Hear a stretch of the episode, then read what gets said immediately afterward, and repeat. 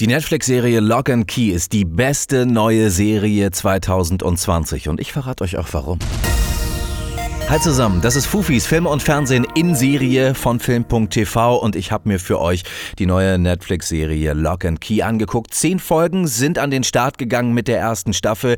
Alle Folgen sind so zwischen 40 und 50 Minuten lang, machen derbe viel Spaß. Es ist Fantasy, es ist ein bisschen Drama. Es geht um eine Witwe, die mit ihren drei Kindern in ein altes Haus zieht, so eine alte Villa, alles ein bisschen gruselig.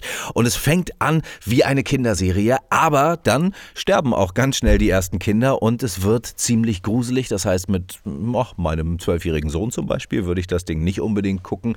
Fans von Chilling Adventures of Sabrina zum Beispiel kommen hier definitiv auf ihre Kosten. Ein paar Anspielungen auf Narnia gibt es in der Serie schon. Auch damit kann man man das Ganze vergleichen, aber es ist dann doch etwas düsterer. Es geht um Schlüssel, die alle besondere Fähigkeiten haben und die alle in diesem uralten Haus versteckt sind, in dem diese drei Kids mit ihrer Mutter jetzt mittlerweile wohnen. Die Kinder finden diese Schlüssel, probieren die aus und die können die abgefahrensten Sachen. Ich will hier nicht so viel spoilern, aber das ist wirklich die beste Fantasy-Serie, die ich seit langer Zeit gesehen habe. Endlich mal wieder was Gutes Neues. Netflix, vielen, vielen Dank. Ich gucke weiter und ihr solltet auch mal reinschauen. Lock and Key, unser Serientipp der Woche, hier bei Fufis Film und Fernsehen in Serie.